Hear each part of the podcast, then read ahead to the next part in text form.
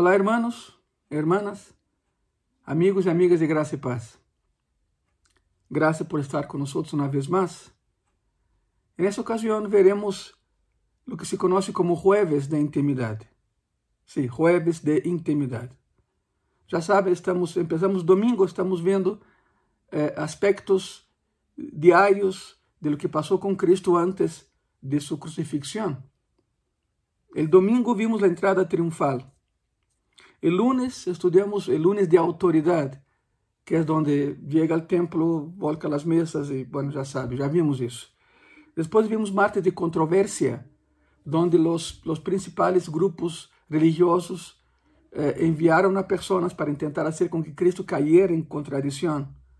Después vimos miércoles de retiro, que es donde Cristo se retira justamente a orar con sus discípulos. Y hoy Hoy veremos el jueves de intimidad y hablo de que se reunieron, fue la última Pascua celebrada por, por Cristo.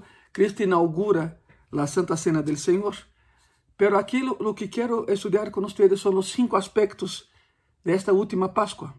Estamos entonces en jueves de intimidad. Veremos cinco aspectos de, esa, de, la, de la última Pascua de Cristo.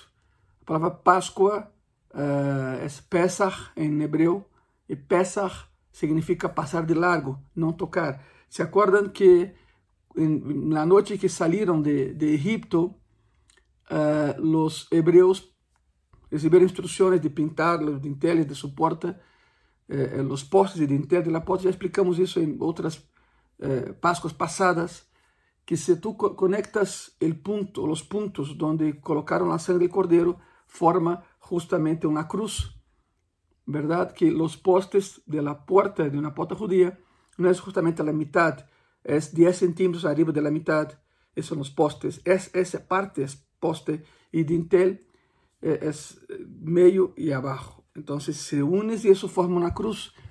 La cruz fue presentada a los hebreos eh, en la noche en que ganaron la libertad y nunca la entendieron, nunca la vieron así. Pero para nós cristianos evangélicos sabemos que a cruz vazia é símbolo de vitória, porque ele que foi clavado aí não se quedou aí, ele que foi colocado na tumba não se quedou na tumba, Jesus Cristo vive e está conosco. Por isso é importante entender como foi essa última Páscoa, onde Cristo por última vez se senta com seus discípulos nessa nesse aspecto de intimidade no aposento alto. Ok. Veremos os cinco aspectos dessa última Páscoa. Número um, espero que tenhas tu pluma na mão. Número um, a preparação da última Páscoa. E vamos a Mateus 26, por favor. Mateus 26, versículo 17. A palavra diz assim: El primeiro dia de la festa de los panes sem levadura, vinieron os discípulos a Jesús dizendo: ¿Dónde queres que preparemos para que comas la Páscoa? Porque era muito comum que perguntaram a, a rabino, el que estava em, em posição de liderazgo, donde preparar a última Páscoa. Quatro dias antes de la Páscoa, as famílias deviam selecionar um cordeiro sem defeito para o sacrifício. Devido a que muitos eh, visitantes iam a Jerusalém para essas fiestas, justamente, era muito comum que os moradores da cidade eh, rentavam ou alquilavam suas habitações para a cena pascual. Ou seja, com, com o fim de ganhar algo de dinheiro, rentavam suas casas e iam a comer a Páscoa com outras famílias. Era muito comum isso allá, por isso os discípulos perguntam, onde queres que preparemos a última Páscoa? A Páscoa, mais bem. Eles não sabiam que era a última Páscoa. Mateus 26, versículo 18 e 19. E ele disse, id a la ciudad a certo homem e decidle. El maestro disse, mi tempo está cerca. En tu casa celebraré la Páscoa com mis discípulos. E os discípulos uh, hicieron como Jesus lhes mandou e prepararam a Páscoa. Havia que realizar muitos preparativos antes da de la Páscoa judia. Muito, começando por el lugar, terminando com a cerimônia e, e a comida, claro. Depois de sacrificar o cordeiro en el templo, se lo cocinavam, se preparavam outros elementos para a cena, o pão sem levadura, vino e um prato de ervas amargas. E claro, essas ervas amargas, o masoret, eh, eh, los niños preguntaban en la ceremonia, papá, ¿por qué estamos comiendo ervas amargas? Y, y la respuesta es, porque fueron amargos los años que pasamos en cautiverio, como ah, en Egipto, ¿no? Entonces es, es, es toda una ceremonia que se hacía y todavía se hace. Todavía se hace essa cerimônia, pero em las casas, claro. Se preparava todo, el pan sin levadura, el vino e el plato com hierbas amargas. Essa preparação estava a cargo de um de los discípulos. Cada rabino tinha mínimo dois discípulos de seu círculo, círculo íntimo e com eles tomava a última cena. Por isso não é nada espetacular que Cristo haya tomado a, a última cena com seus discípulos, porque nesse momento os outros rabinos também estavam fazendo o mesmo. Por isso era muito comum eh, eh, que um, um dos discípulos tivesse a cargo da preparação. A tarefa de preparar o lugar estava a cargo de um servo do dueño do lugar. Significa que eh, os discípulos preparavam, pero que quem arreglava o lugar era algum dos servos, um servo del dueño de la casa que haviam rentado para, para essa, essa atividade. Em Lucas capítulo 22, versículo 10, Jesus, um, um passagem paralelo a esse que estamos estudando. Aí nesse passagem de, de, Lucas, Jesus les disse que busquem um homem cargando água no mercado. Sabemos que Pedro e Juan estavam na cargo de encontrar esse homem, então eram os encargados de preparar a última, a última cena, Pedro e Juan. Por que busca um homem cargando um água no mercado? que tem de espetacular isso? é que é, é, não era muito comum encontrar um homem carregando água no mercado. As mulheres lo hacían, não os homens. E então, para ubicar a pessoa, é, seria muito fácil. Ver ao mercado e buscar um homem carregando um cântaro de água. Esse é. Alguns teólogos dizem que, como já havia uma certa animosidade com relação a Cristo e a seus discípulos, de antemano Cristo buscou a esse homem e preparou a cita para a preparação da última cena. E por isso a clave era: ele vai estar no mercado carregando água, busquem-no, já está todo preparado. Isso é o que disse Lucas 22 dias. Vimos a preparação da última cena. Seria tardar muito aqui explicando toda a preparação, porque é muito extensa. A comida, o ambiente, não podia haver muito, muito, eh, luz no lugar. Eh, as velas, eram uma ou duas velas, não tantas velas no lugar. Porque, porque era um momento de tristeza, era um momento de sacrifício, mas também de alegria. Então, a, a cerimônia se basava nisso, em um ritual, digamos assim, de la oscuridad a la luz. Depois, se, al final de la, de la cena eh, pascual, se prendían todas las luces, los, los, las lámparas, las antorchas, lámparas de aceite, ¿verdad? Simbolizando el paso de oscuridad a luz. Vimos a preparação da última cena. Agora, número 2, a comida de la Páscoa. La comida. Mateus 26, 20, a palavra diz assim: Quando chegou a noite, se sentou à mesa com os doze. Agora estamos vendo o que se conhece como jueves, jueves de intimidade. ¿Por que esses nomes? De onde vieram esses nomes? Bueno, a igreja comemora isso desde há 300 anos, com esses nomes. Com esses nomes. As igrejas mais tradicionais deram a essa semana, essa semana, eh, eh, nomes eh, indicativos do que passou nesse dia na vida de Cristo. Então, como estava em intimidade com seus doze, como estava lejos, em um lugar apartado com os doze, então se chama Jueves de Intimidade. Por isso, Mateus 26, 20 diz: Quando chegou a noite, se sentou à mesa com os doze. Depois das seis da tarde, se sentaram a comer. Estamos vendo o Jueves de Intimidade, já sabem. A expressão em grego para se sentou é anakeimai. Ou seja, o que está aí, o que Mateus escreve é anakeimai. Eh, significa que se reclinaram a comer. Porque não haviam cias, já sabemos a história. Os judeus não usavam cias, usavam almohadas imensas. Então, anakeimai é se, se inclinaram, se reclinaram, se recargaram em uma, em, um, em uma almohada para comer. Se lavavam, se lavaram as mãos, e se mojava a hierba amarga que mencionei anteriormente em uma substância chamada, chamada eh. A charrosette é uma salsa muito agria. La, la hierba era amarga e a salsa era, era agria. Uh, se passava a copa mientras la, el cabeza de la familia, em caso eh, uma Santa Cena Familiar, o papá, explicava aquilo que se estava fazendo. Cristo não teve que explicar nada, todos já sabiam o que, que estavam nascendo. Mientras eh, se passava essa copa, todos cantavam e cantam del Salmo 113 al 118. Salmo 113 al Salmo 118 eram cantados, conhecidos como Salmos de Halel, e Halel significa alabança em hebreu. Então se sentavam na mesa, se estavam morrendo a, a erva amarga na salsa charosette, comiam e passavam a copa entre, entre todos que estavam aí. Eu sei, claro que hoje em dia cada quem tem uma copa em frente de, de si, pero há dois mil anos não, era uma sola copa. Se passava isso e todos cantavam de Salmos 103 ao 118, salmos de Halel, significa salmos de alabança em hebreu. Eh, el cabeça da família distribuía o pão sem levadura para comer com o cordeiro. Sabe, cordeiros passava o pão por aí. É curioso porque quem repartiu o pão na última cena com Cristo? Cristo. Alguns dizem que o dono da casa era Marcos. Eh, tinha que sentar em um lugar prominente se, se era assim, Marcos tinha que passar o pão. Pero ¿por qué repartió el pan Cristo? Porque Marcos pensaba, no, pues es mi casa, es mi lugar, pero Él es el dueño de la casa, Él es mi dueño, el dueño de todo el universo, por eso Él tiene la autoridad.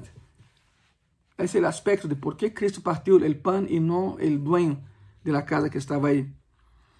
La primera Pascua fue tomada de pie, ¿se acuerdan de eso? El éxodo, tenían que salir rápido de ahí, por si Faraón cambiaba de, de, idea y no los dejaba salir. Entonces la primera Pascua fue tomada de pie, la ropa preparada para salir, para viajar, las sandalias en sus pies y todo estaba listo para salir de Egipto rápido. Esa ocasión, en la última Pascua, no había planes para escapar. No había dónde ir. Cristo iría de ahí al huerto a orar, já sabem, aí seria arrestado, e del huerto a la cruz. Então não havia prisa, não havia nenhuma prisa. Número 3, a predicção da Páscoa. Estamos vendo jueves de intimidade, é Semana Santa, Cristo está tomando a última cena com seus discípulos, estamos vendo cinco aspectos da última Páscoa. Vimos, número um, a preparação da última Páscoa. Número dois, a comida de la última Pascua. Y número 3, la predicción de la Pascua. Mateo 26, versículo 21. Y mientras comían, dijo, de cierto os digo que uno de vosotros me va a entregar. En muitas ocasiones, en ocasiones anteriores, Jesús había predicado su propia muerte. Pero esa fue la primera vez que hablaba de ser entregado por uno de sus propios discípulos. Fue la primera vez y todos se quedaron asustadísimos. La palabra entregar, en griego, lo que Mateo escribe aquí es paradidomai. Y paradidomai significa entregar a un prisionero para ser castigado. Fue la palabra que Mateo usó aquí. Alguien me va a entregar para que yo sea castigado. Mateo 26, versículo 22. e entristecidos em grande maneira, começou cada um deles a dizer-lhe: Sou eu, Senhor? ¿Acaso sou eu, Senhor? ¿Sabe, ¿Sabe por que todos disseram? Porque a potencialidade da traição estava dentro do coração de cada um deles. Qualquer de eles podia haver entregado a Cristo. Por isso todos se perguntaram: Sou eu? Ele que está seguro de si não pergunta isso. Ele que está 100% seguro de que não vai ser, não pergunta: Serei eu, Senhor? Pero todos empezaram a perguntar: ¿Soy eu, Senhor? ¿Serei eu, Senhor? Porque todos, todos podiam entregar a Cristo. Em potência, todos podiam tra traicionar a Jesus Cristo. Mateus 26, 23. Então ele respondeu, dijo: El que mete la mano comigo en el plato, ese me va a entregar. Bueno, en la cultura hebrea, la cultura judía del primer siglo, Meter a mão no prato de uma pessoa era señal de confiança e de estrecha amistade. Muita confiança. Era, era estás comendo, não havia talheres, não havia cucharas, não havia, era com a mão. Então, se estou comendo e alguém mete sua mão em meu prato, significa é, estrecheza de amistade e extrema confiança. Mateus 26, 24. A la verdade, el Hijo del Hombre va, segundo está escrito de ele, mas hay de aquel hombre por quien el Hijo del Hombre es entregado. Bueno le fuera a ese hombre não haver nascido. Sendo Judas el tesourero del grupo, contava com total apoio de todos aí que estavam presentes. Seguramente eles não escutaram quando Cristo disse: El que mete a mão comigo no plato me vai entregar. Porque se, se houvera dito isso, todos hubieran escutado, e quando os de aí vieram que Judas mete a mão, lo agarrariam. Pero não sucedeu tal coisa. Ponto número 4. O traidor desenmascarado. Mateus 26, 25. A palavra diz assim: Ponga muita atenção. Então, respondendo Judas, ele que lhe entregava, dijo: Sou eu, maestro? Le dijo: Tu lo has dicho. Tu lo has dicho. É curioso porque em, em passagens eh, paralelos se menciona que Pedro, que estava sentado do outro lado, porque a mesa era em forma de U, quero que entendam isso. Eh, quando Da Vinci pinta eh, a última cena, que está em Milão hoje em dia, pintou aí mais bem, perdão, isso é um fresco, eh, representa a última cena como uma mesa, só uma mesa, e os dois aí. Pero la, la mesa judía era em forma de U, era uma U, uma herradura, como quer dizer. Por isso, um passagem paralelo menciona que quando Cristo falou isso, Pedro estava em frente de ele, Juan estava a seu lado, por isso Juan recargava sua cabeça em peito de Cristo. E, e, Pedro hace senhas a, a, a, Juan de um lado a outro, perguntando: que dijo? que dijo? Porque não se escutava. Não se escutou.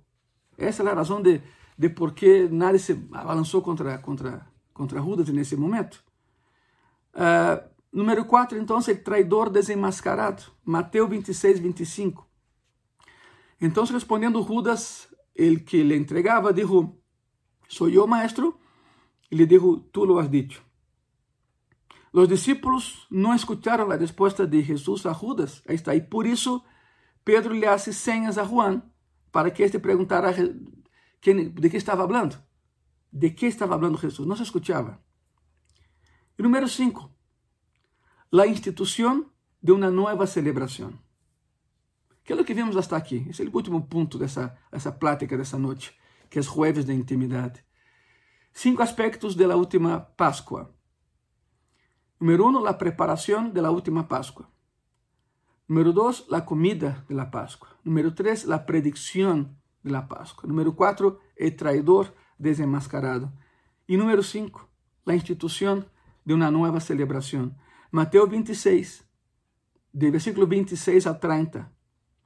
A palavra diz assim: E mientras comían, tomou Jesus el pan e bendijo e lo partió e deu a seus discípulos e dijo: Tomad comed, isto es mi cuerpo. Y tomando la copa y habiendo dado gracias, les dio diciendo, bebed de ella todos, porque esta es mi sangre de nuevo pacto, que por muchos es derramado para remisión de los pecados. Y os digo que desde ahora no beberé más de ese fruto de la vid hasta aquel día en que lo beba nuevo con vosotros en el reino de mi Padre. E quando hubieron cantado o himno, o sea, del Salmo 103 al 118, salieron al monte de los olivos e aí foi arrestado. O que passou aqui? Jesus instituiu um recordatório de sua morte, não um ritual que implica uma repetição perpétua de sacrifício de seu corpo. Há pessoas que creem que quando alguém recebe a hóstia e recebe a sangre, verdadeiramente é o corpo de Cristo, a sangre de Cristo, se chama transubstanciação. Isso não existe, isso não é assim. É um simbolismo, é um recordatório, não um ritual. Não se tem que repetir sempre da mesma maneira todos os anos. Não, não é assim. É um recordatório, não um ritual perpétuo. Todo pacto era sellado com derramamento de sangue, acuérdate. Do Antigo Testamento vinimos isso. Esta noite, em particular, há dois mil anos, esta noite marcou o fim de uma era. Foi a última Páscoa sancionada por Deus. A última. Porque, se bem é certo, estavam comendo el cordero en la mesa y el vino, tenían delante de ellos el cordero de Dios que quita el pecado del mundo, que en algunas horas sería entregado a muerte y que moriría en la cruz por todos nosotros, el último sacrificio, el verdadero cordero de Dios que quita el pecado del mundo. Hermano, hermana, amigo y amiga, el antiguo pacto, todos los sacrificios anteriores, así como todos los elementos ceremoniales relacionados con este antiguo pacto, estava a ponto de ser levado a fim com a aparição de um glorioso novo pacto e este nunca perecerá. Porque a sangre derramada por Jesus há dois mil anos naquela cruz fora de Jerusalém todavia tem poder. Poder para sanar, poder para perdonar, poder para vivificar e poder para redimir. ¿Por qué no oramos en ese jueves de intimidad? Cierren sus ojos. Amado Señor y Salvador Jesucristo, te damos las gracias, Señor, por todo lo que has hecho por nosotros, por todo lo que sigues haciendo por nosotros, Señor. Y en esa intimidad que tenemos contigo, Padre, te pedimos perdón. Perdón por las ocasiones en que te hemos ofendido, en acción o en pensamiento. Perdónanos, Senhor, pelas ocasiões em que não hemos entendido o que hiciste na cruz. Pero nesse jueves de intimidade, Senhor, queremos intimar contigo.